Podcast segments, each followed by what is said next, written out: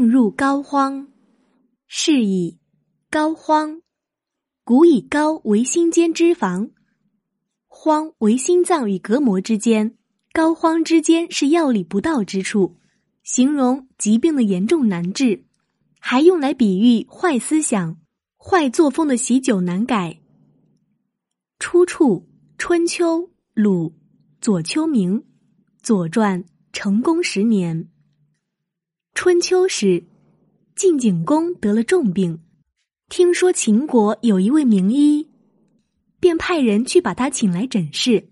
医生还没有到时，景公躺在病榻上，恍惚间梦见自己体内有两个小孩在悄悄的说话。其中一个说：“不好了，病人要请名医来了，咱们这回恐怕是要倒霉了，还是赶快逃了吧。”另一个小孩说：“别慌。”咱们躲入高之下，荒之上，任他怎样的名医，用怎样的妙药，都奈何我们不得。晋景公醒来，记起梦中的情形，很觉得奇怪，心想：那两个小孩难道就是病魔吗？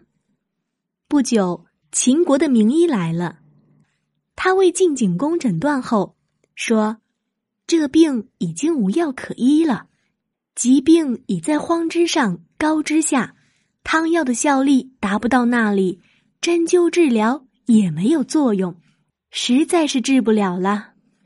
疾不可为也，在荒之上，高之下，攻之不可，达之不及，药不治焉，不可为也。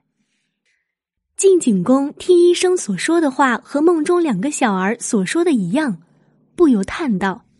你果真是个良医呀，便赠给名医一份厚礼，派人送他回秦国去了。而他不久也果真因病去世了。